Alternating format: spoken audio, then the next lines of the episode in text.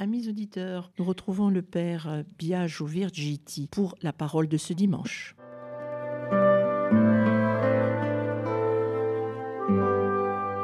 Chers amis auditeurs de votre radio chrétienne, bienvenue pour euh, cette nouvelle émission. Nous allons commenter les lectures du troisième dimanche du temps ordinaire de l'année B. Commençons sans plus tarder par la proclamation de l'Évangile selon Saint Marc. Après l'arrestation de Jean le Baptiste, Jésus partit pour la Galilée, proclamer l'Évangile de Dieu. Il disait, Les temps sont accomplis, le règne de Dieu est tout proche. Convertissez-vous et croyez à l'Évangile. Passant le long de la mer de Galilée, Jésus vit Simon et André, le frère de Simon, en train de jeter des filets dans la mer, car c'étaient des pêcheurs. Il leur dit, Venez à ma suite, je vous ferai devenir pêcheurs d'hommes. Aussitôt, laissant leurs filets, ils le suivirent. Jésus avança un peu, et il vit Jacques, fils de Zébédée, et son frère Jean, qui étaient dans la barque et réparaient les filets. Aussitôt, Jésus les appela. Alors, laissant dans la barque leur père Zébédée avec ses ouvriers, ils partirent à sa suite.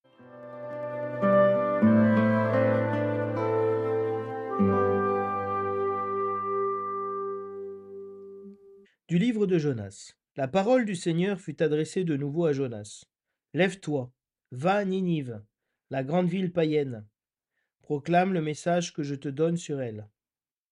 Jonas se leva partit pour Ninive, selon la parole du Seigneur. Or Ninive était une ville extraordinairement grande. Il fallait trois jours pour la traverser. Jonas la parcourut une journée à peine, en proclamant Encore quarante jours et Ninive sera détruite. Aussitôt les gens de Ninive crurent en Dieu. Ils annoncèrent un jeûne, et tous, du plus grand au plus petit, se vêtirent de toile à sac.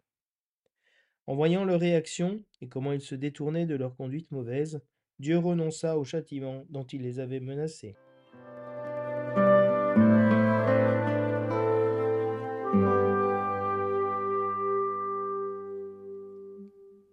Le refrain du psaume nous dit Seigneur, enseigne-moi tes chemins. Seigneur, enseigne-moi tes chemins. Fais-moi connaître ta route. Dirige-moi par ta vérité, enseigne-moi, car tu es le Dieu qui me sauve.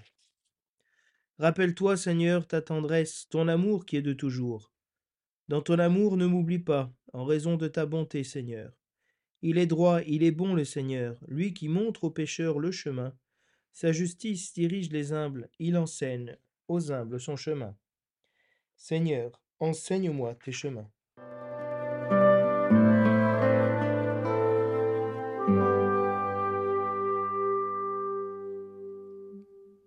De la première lettre de Saint Paul apôtre aux Corinthiens.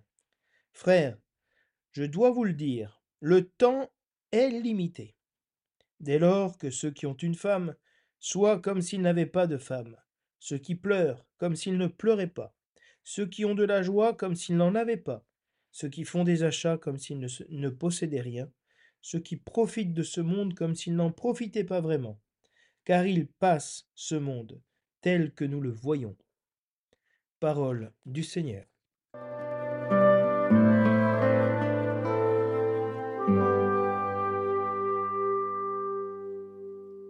Avant de vous dire quelque chose sur le thème de ce dimanche, je voudrais vous lire ce que dit l'introduction au lectionnaire, qui a été donc préparé par, par l'Église pour euh, expliquer comment, pardon, comment fonctionnent les lectures dans ce temps ordinaire. On notera la convergence du déroulement des évangiles avec celui de l'année liturgique. C'est-à-dire, l'année liturgique, elle avance et euh, la lecture de l'évangile de Marc qu'on fait en cette année B va avancer dans le même sens, au même rythme, au même moment. On lit ainsi, après l'épiphanie, les débuts de la prédication du Christ, qui continue les premières manifestations célébrées à l'épiphanie et au baptême du Seigneur. Donc c'est exactement ce qu'on écoute aujourd'hui. Hein. Ce sont les premières manifestations du Christ, hein, et avec le début de, sa mission, de sa prédication. Et on termine avec les discours eschatologiques, donc à, la fin de l'année liturgique, qui rejoint le thème de la, de la fin de l'année liturgique, l'attente des derniers temps. Les lectures de l'Ancien Testament étaient choisies chacune en fonction de l'évangile du jour. Donc, l'évangile cette première lecture de Jonas a été choisie en fonction de cet évangile d'aujourd'hui sur l'appel à la conversion et sur l'annonce de la bonne nouvelle. Pour éviter un trop grand manque d'unité dans chaque messe, on a choisi hein, les lectures de l'Ancien Testament en fonction de l'Évangile. Et surtout pour souligner l'unité entre les deux testaments. Ce que Jésus-Christ fait, il accomplit ce qu'avait annoncé Jonas. Jésus est plus que Jonas. Les titres qui ont été donnés à, ces lectures dans le lectionnaire ont été rédigés de manière à souligner cette relation entre l'Ancien et le Nouveau Testament. On a veillé à prendre autant que possible des textes courts et faciles, mais on a également fait en sorte de lire au long des dimanches tous les textes vraiment importants. Donc ce texte de Jonas, c'est un texte vraiment important pour notre foi. Sans doute ne sont-ils pas dans un ordre logique, puisqu'ils sont choisis en, lien avec l'Évangile. Mais le trésor de la parole de Dieu sera suffisamment ouvert pour faire connaître à tous ceux qui participent à la messe dominicale les pages principales de l'Ancien Testament. Et on va lire aussi de manière continue ou semi-continue, hein, dans ce, temps, euh, ce temps ordinaire, les lettres de Paul. Et donc on a par exemple la première euh, épître aux Corinthiens. Hein. On a veillé autant que possible à avoir des lectures brèves, nous dit le lectionnaire, pas trop difficiles, ayant un thème précis. On verra si on arrive à trouver ce thème, pour qu'elles soient comprises des fidèles. Et c'est ce qu'on espère avec cette émission.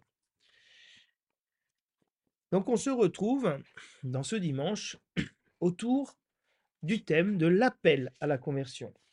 La conversion se situe dans un temps favorable, qu'on appelle en grec le kairos, qui est différent du temps, de la notion générale du temps qu'on appelle le chronos. Le chronos, c'est le temps, et le kairos, c'est le moment qui appartient à ce temps, mais qui est un moment particulier et qui est un temps favorable, c'est le, le temps du salut. Si dans la deuxième lecture, le temps est limité, comme nous dit Saint Paul, ce temps est aussi limité à 40 jours pour les Ninivites. Encore 40 jours, et Ninive sera renversée.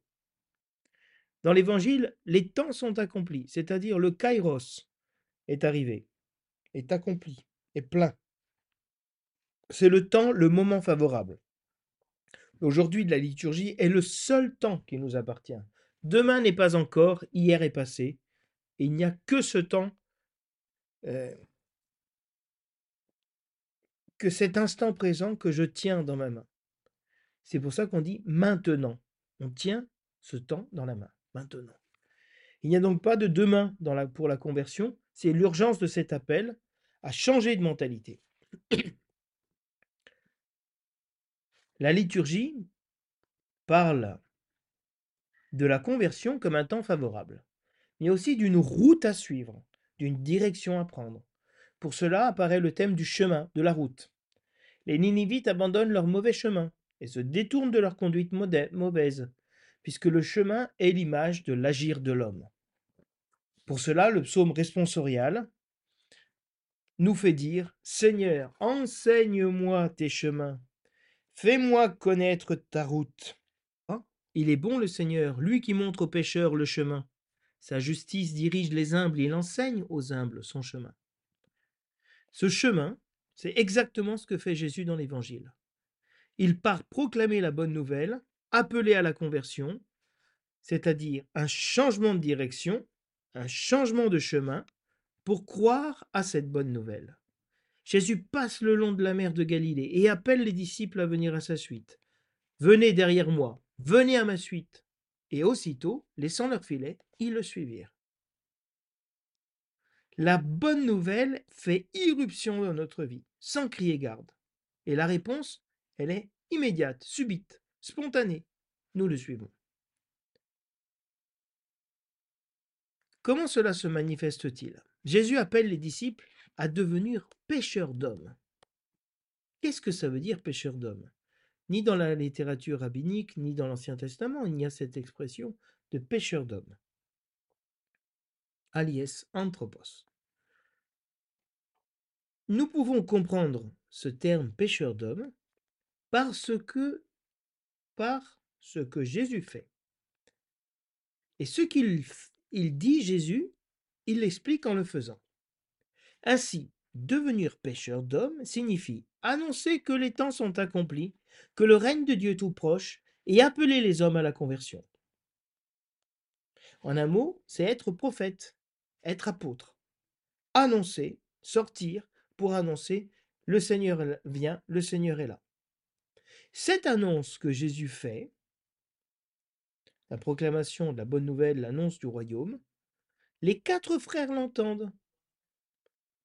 Et ils reçoivent un appel personnel, un appel dans l'appel, puisqu'ils sont appelés à se convertir et appelés à suivre Jésus, qui fera d'eux, dans sa suite, dans cette séquela, des hommes qui pêcheront d'autres hommes.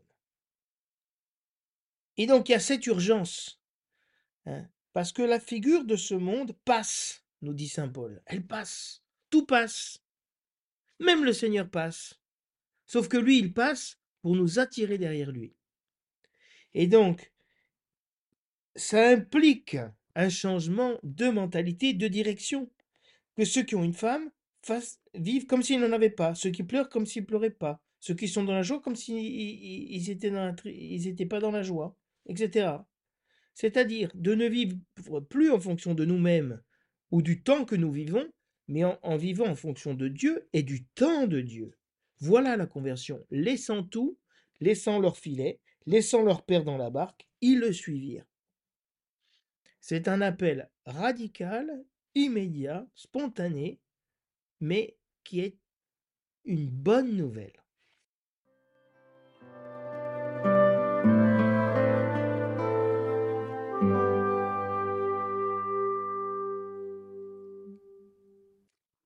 L'appel à la conversion et l'annonce de la proximité du règne de Dieu est si important, c'est si important de croire à l'évangile, c'est-à-dire à la bonne nouvelle, cette nouvelle qui nous met dans la joie, que le verset de l'Alléluia est le même que le texte qui est proclamé par la suite. Le règne de Dieu est tout proche, convertissez-vous, croyez à l'évangile.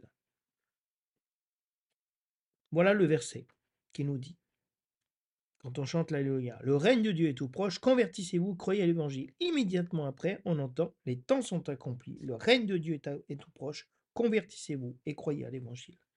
Cette répétition, si rapprochée, si immédiate, crée en nous une urgence, un écho. On nous ouvre l'oreille déjà à travers l'annonce de l'évangile, qui est le, le verset du chant de l'Alléluia, à écouter la parole de Dieu, à nous convertir. Et cet écho se fait en nous puissant. Hein, c'est vraiment une urgence pour l'Église et donc une insistance. Jésus, donc nous suivons de manière chronologique, si vous voulez, par rapport à dimanche dernier, dans l'évangile de Marc, ce que fait, ce que vit Jésus. Jean-Baptiste a été arrêté. C'est pour Jésus le signe que sa mission commence. Hein. Jean a fini sa course, Jésus commence la sienne. Jean est arrêté, Jésus sait qu'il va mourir, il prend la suite. Jésus s'est fait disciple de Jean en étant baptisé par Jean. Et maintenant, il prend le relais. Et les disciples prendront le relais de Jésus-Christ quand Jésus-Christ finira sa course. Les disciples commenceront la leur. Il y a un passage de témoin, une transmission de la foi et de la, bonne nouvelle. Et Jésus part pour la Galilée. Hein.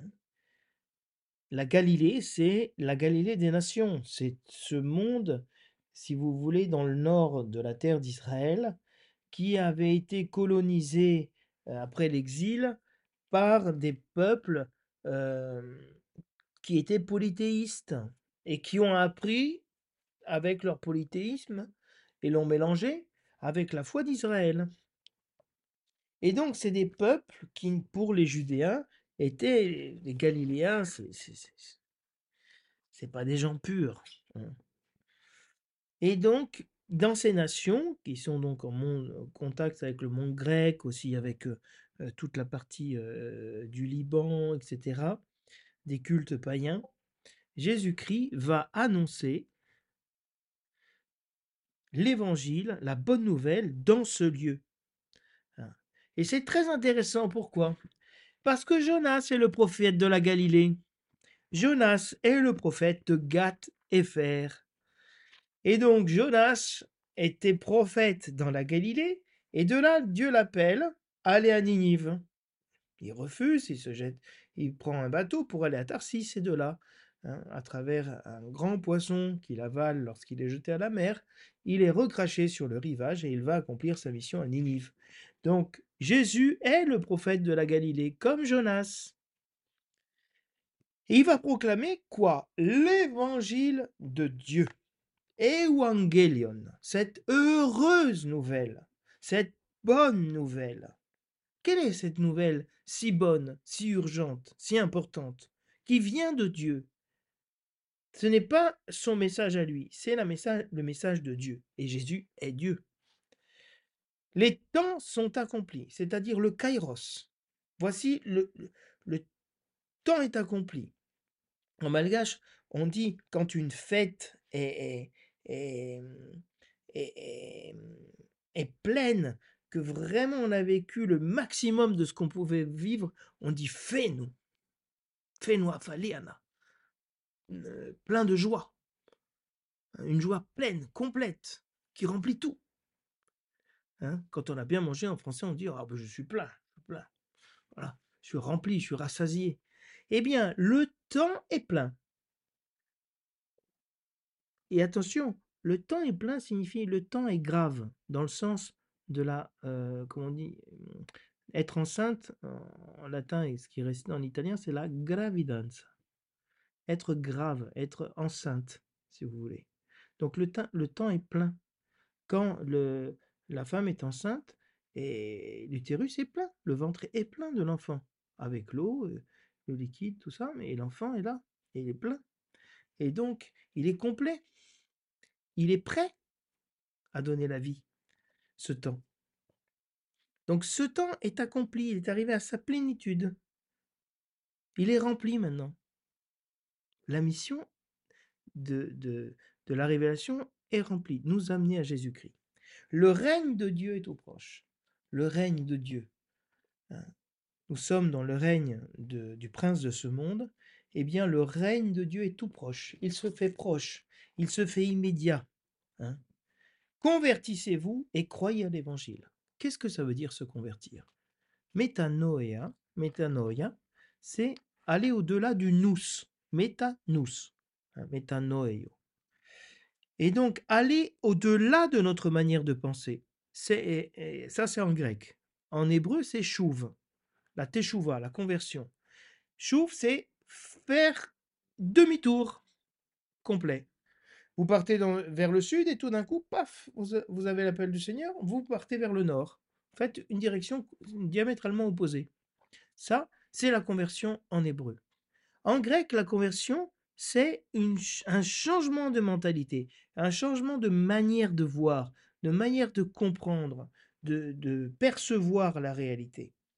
Donc, l'appel qui est fait est une conversion totale, pas seulement extérieure, de changer de direction physiquement, mais dans mon cœur, je ne change pas de direction. Je ne change pas de mentalité. Là, le changement de mentalité induit un changement de direction. Si quelqu'un vous tient par la tête, il vous fait aller où vous voulez.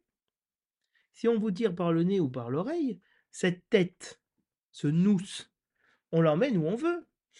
Vous comprenez? Si notre esprit se convertit à Jésus-Christ, notre corps suit. Convertissez-vous et croyez à la bonne nouvelle. Quelle est cette bonne nouvelle? Qu'est-ce que ça veut dire se convertir? On ne le sait pas encore, parce qu'on est au début de l'évangile de Marc. Et tout cela va s'expliciter, se révéler progressivement. Qu'est-ce que c'est que ce règne de Dieu qui est proche? Comment il se fait proche? Pardon. Nous allons découvrir.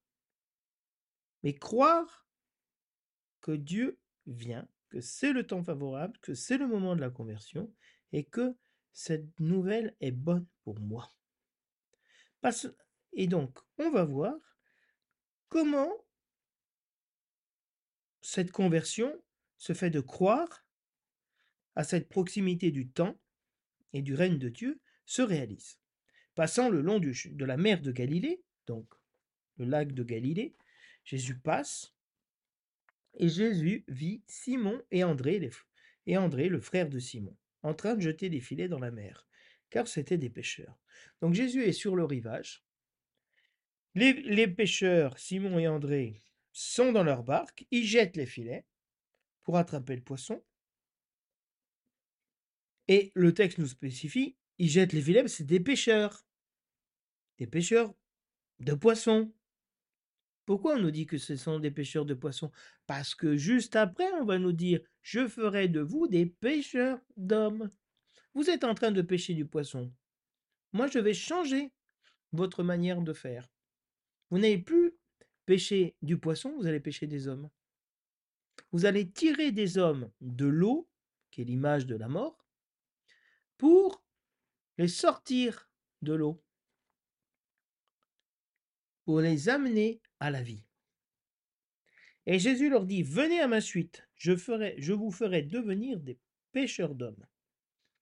Donc Jésus-Christ, comme les prophètes, fait l'appel prophétique, comme Élisée a été appelé par Élie, hein, qui lui jette son manteau sur les épaules, et aussitôt il le suit. Eh bien, de la même manière, hein, Jésus fait irruption et le choisit. Fantastique. Et il, leur demande de venir, il, leur intime l'ordre, venez à ma suite, les invite, et venez à moi, et moi je ferai de vous quelque chose de nouveau, des pêcheurs d'hommes. Qu'est-ce que ça veut dire, pêcheurs d'hommes? Très intéressant. C'est unique comme expression. Et on comprend que pêcheur d'hommes, c'est ce que Jésus est en train de faire. Il est en train de tirer ces hommes avec le filet de sa parole, le filet de son appel, il est en train d'arracher ces hommes à leur vie ordinaire, leur vie tournée vers eux-mêmes, euh, de gagner leur pain en pêchant leurs poissons pour leur famille, à devenir des euh, prophètes, des apôtres de l'Évangile, des missionnaires comme Jésus qui passent itinérants. Leur apprendre à annoncer la bonne nouvelle, et à faire retentir l'appel du Seigneur. La réaction est immédiate. Aussitôt, laissant leur filet, ils le suivirent. Ils sont en train de faire quelque chose et tout d'un coup, ils laissent ce qu'ils sont en train de faire. Très intéressant, parce que c'est la même attitude quand la mort vient nous chercher. Quand la mort vient nous chercher, on peut être en train de, travailler, de faire nos choses. Et tout d'un coup, tout s'arrête. Hein, souvent, les gens, il y a des gens qui vont au restaurant, et tout d'un coup, paf, rupture d'anévrisme, paf, la tête dans le plat, terminus. On laisse ce qu'on est en train de faire. Hein? Et on est en train de jouer au foot, et tout d'un coup, paf, l'infarctus. Tu laisses ce que tu étais en train de faire. C'est incroyable. Donc, de toute façon, un jour, ce que nous sommes en train de faire s'arrêtera, sera interrompu. Donc, que le Seigneur vienne l'interrompre pour faire sa volonté, aucun problème. Cet appel devient encore plus radical lorsque Jésus avance un peu plus loin et voit un autre couple de frères qui est en train, lui aussi, non plus de jeter les filets, donc au début, si vous voulez, de son activité, mais il vient rencontrer Jacques et Jean qui étaient dans la barque et qui réparaient les filets. Ils sont à la fin de leur journée de travail. Eux ont fini, alors que les autres commencent. Et Jésus-Christ vient à ce moment-là. Donc on ne sait pas quand le Seigneur vient. Au début de la journée, à la fin de la journée, au milieu de la journée. Aussitôt, Jésus-Christ les appela. Il les voit, il les appelle. Il les connaît. Euh, Jean et Jacques et Jean étaient disciples. Jean était disciple de, Jean le Baptiste. hein. Alors, laissant dans la barque leur père Zébédée avec ses ouvriers, il partirent à sa suite. Non seulement les deux autres, euh, André, qui était disciple de Jean, et Pierre, laissent leur filet, laissent leur barque et suivent Jésus, ils abandonnent quelque chose de matériel, mais euh, Jacques et Jean abandonnent leur père et toute l'entreprise. Imaginez le, le- le drame pour le père d'avoir ses deux fils qui abandonnent, qui l'abandonnent, abandonnent leur travail pour suivre un missionnaire, un prophète, un rabbi. Ça peut être une grâce, mais ça peut être aussi humainement une grande souffrance. Donc la grande liberté que Dieu donne quand il appelle à tout quitter matériellement et à tout quitter euh, les relations humaines. Donc c'est un appel radical. Voilà la conversion, la manière de changer de mentalité, de ne plus considérer que nous vivons par les biens matériels, que nous vivons par l'affection euh, hmm, familiale, mais nous vivons pour le Seigneur.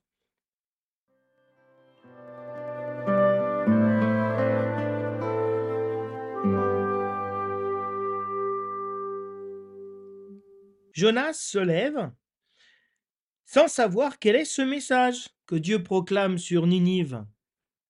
Il ne le sait pas. hein. Le texte euh, dit Va et annonce-leur ce que je te dirai d'annoncer. Le moment venu. Donc il ne sait pas à l'avance ce qu'il va annoncer à Ninive. Mais il doit y aller. Jonas obtempère, il se lève et partit pour Ninive selon la parole du Seigneur, selon ce que le Seigneur lui avait dit, d'aller à Ninive. Or, Ninive était une ville extraordinairement grande. Il fallait trois jours pour la traverser. Et Jonas parcourt une journée.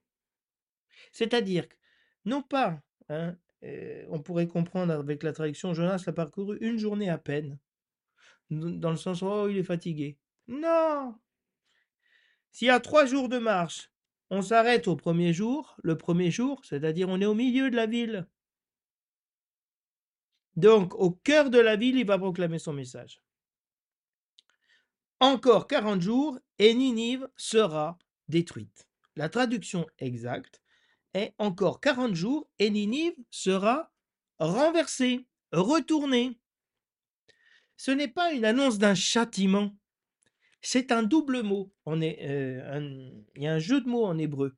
Ou la ville sera détruite, ou elle sera renversée, c'est-à-dire retournée, changée, convertie.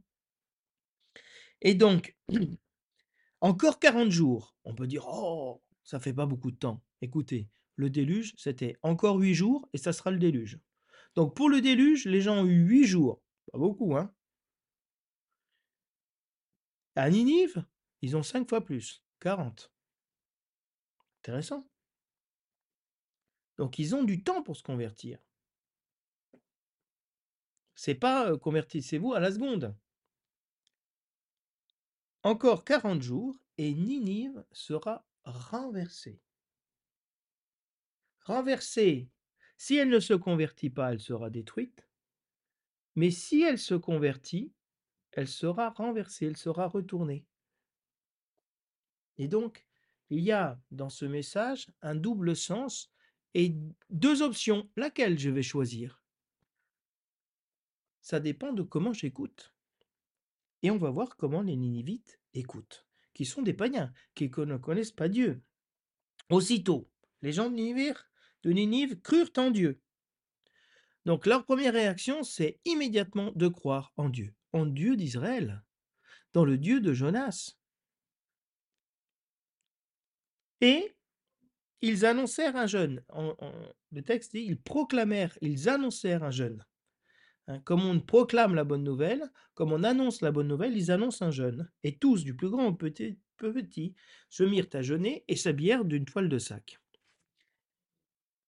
Le Talmud, c'est un livre euh, sur la loi juive, si vous voulez, des traditions antiques. Quel exemple donne-t-il pour illustrer comment jeûner, comment se convertir? Et de manière surprenante, dans le livre des Juifs, la conversion, le modèle de conversion n'est pas celui donné par des Juifs, par des patriarches, mais celui des Ninivites, qui se sont convertis tous du plus grand au plus petit, qui ont jeûné tous, du plus grand au plus petit, même les animaux se sont habillés de sacs. C'est-à-dire même les, animaux qui sont habillés euh, avec euh, leur peau et leur peau qui gratte un peu, hein, sont habillés eux aussi d'une autre peau supplémentaire qui gratte encore plus. Hein. Et donc le modèle de la conversion, ce sont ces Ninivites. C'est la plus grande la plus parfaite, la plus pleine de toutes les conversions. Tous se sont convertis, il n'y en a pas un seul. Jonas a eu, est le seul prophète à avoir une, une telle puissance dans la conversion. Et il ne dit que cinq mots. Encore quarante jours et Ninive sera renversée. Une prédication aussi courte avec des effets aussi forts. Vous voyez que la prédication de Jésus, convertissez-vous, croyez à l'évangile, hein, c'est très bref. Aucun problème. Parce que ce n'est pas les mots qui convertissent, c'est celui qui, dans la parole, touche le cœur des personnes. Et il ne faut pas beaucoup de paroles, pas beaucoup d'explications. Il ne faut pas se perdre dans beaucoup de langage pouvoir appeler une personne à la conversion. Si c'est le Seigneur qui passe, les personnes reconnaissent la voix du Seigneur. Et en voyant leur réaction, c'est-à-dire que les Ninivites s'étaient convertis, comment ils s'étaient détournés de leur conduite mauvaise, c'était un peuple inique, hein, oppresseur, injuste, où régnait vraiment l'iniquité, eh bien ils ont arrêté de vivre ainsi. Ils ont reconnu qu'ils faisaient le mal, et ils ont arrêté, immédiatement. En voyant ça, Dieu renonce au châtiment qu'il avait, prévu pour eux. C'est-à-dire Dieu lui-même, entre guillemets, se convertit, revient sur sa manière d'agir qu'il avait prévu pour leur faire miséricorde. Ainsi, nous pouvons dire avec le psaume, Seigneur, enseigne-moi tes chemins, enseigne-moi tes voies, fais-moi connaître ta route. De demander au Seigneur de nous convertir. Seigneur, fais-nous revenir et nous reviendrons vers toi. Montre-nous ton chemin, montre-nous comment agir, montre-nous comment te suivre. Dirige-moi par ta vérité, enseigne-moi, car tu es le Dieu qui me sauve. Pourquoi suivre le Seigneur? Pourquoi entreprendre un mode de vie différent? Parce que lui nous sauve. C'est-à-dire, non seulement il nous sort d'une mauvaise passe, d'une maladie, il nous enlève la colère, mais il nous donne son esprit, il nous donne le salut, la vie nouvelle. Rappelle-toi, Seigneur, ta tendresse, ton amour qui est toujours. Voilà, Dieu sauve parce que Dieu aime. Dans ton amour, ne m'oublie pas, en raison de ta bonté, Seigneur. On rappelle à Dieu qu'il nous aime, hein, qu'il nous a aimés. Il est droit, il est bon, le Seigneur, lui qui montre aux pécheurs le chemin.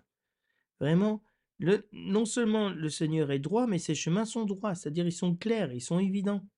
Hein. Sa justice dirige les humbles, il enseigne aux humbles son chemin. C'est Dieu qui conduit ceux qui se laissent conduire. Hein, avec, vers la justice, vers le droit. Hein. Il nous enseigne, il n'est pas jaloux de, ce chemin.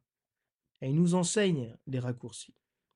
Ainsi, Paul nous dit, je dois vous le dire, mes frères, le temps est limité. Le kairos est arrivé. C'est maintenant le moment favorable. Le Seigneur vient. Alors que ceux qui ont une femme soient comme s'ils n'avaient pas de femme. C'est-à-dire, non pas qu'il faut se séparer de sa femme, mais de vivre dans une mentalité comme si j'étais pas marié, je me prépare à la venue du Seigneur. Je n'ai pour préoccupation non pas de m'occuper de ma femme, mais de m'occuper du Seigneur, ce qui, ce qui demande un équilibre, parce que ce n'est pas par mépris de la femme de l'épouse, qu'on va s'occuper des affaires du Seigneur. Ça, ça serait faire la charité pour pas faire la justice. Non. Il s'agit ici de mettre le Seigneur à la première place. Tu aimeras le Seigneur ton Dieu de tout ton cœur, de toute ton âme et de toutes tes forces. Et ton prochain comme toi-même, mais le prochain après. Ceux qui pleurent comme s'ils ne pleuraient pas. C'est-à-dire, le moment est arrivé. C'est plus le temps de pleurer. C'est le moment d'accueillir le Seigneur. Ceux qui sont dans la joie. Je suis heureux parce que j'ai la naissance d'un enfant, d'un petit enfant. oui, très bien, c'est magnifique que, tu sois que nous soyons dans la joie, que nous soyons dans la peine. Le Seigneur vient. Le Seigneur a la priorité. Ceux qui font des achats, hein, c'est les soldes, courage, hein, comme s'ils ne possédaient rien. On n'est pas là pour s'attacher aux biens matériels, mais à s'attacher au bien qui ne passe pas, qui est Jésus-Christ. À ceux qui profitent de ce monde, hein, petit voyage à droite à gauche, petit restaurant, petite sortie tranquille, farniente, hein, comme s'ils n'en profitaient pas. C'est-à-dire ne plus vivre pour soi-même, pour son plaisir personnel, de vivre pour le Seigneur, de renoncer à tout. Le christianisme est un renoncement.